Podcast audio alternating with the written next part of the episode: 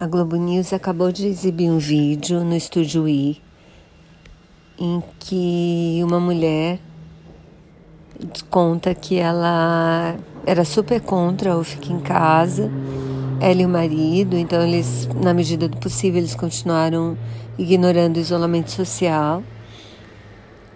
E ela chegou a gravar um vídeo sobre isso. Só que o marido dela morreu morreu por causa do coronavírus. E aí hoje, quer dizer, não sei se ela gravou hoje, mas a Globo News exibiu um vídeo dela em que ela pedia, por favor, para que as pessoas ficarem em casa para não passarem pelo que ela está passando hoje, que é o luto.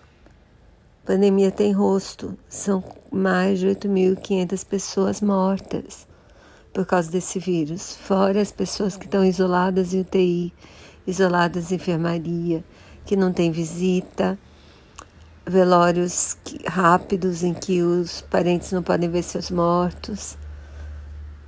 É uma tragédia, é uma tragédia. Então, por mais que a economia sofra, que é um que é uma tragédia também, sabe, perder um ente querido é uma tragédia muito maior.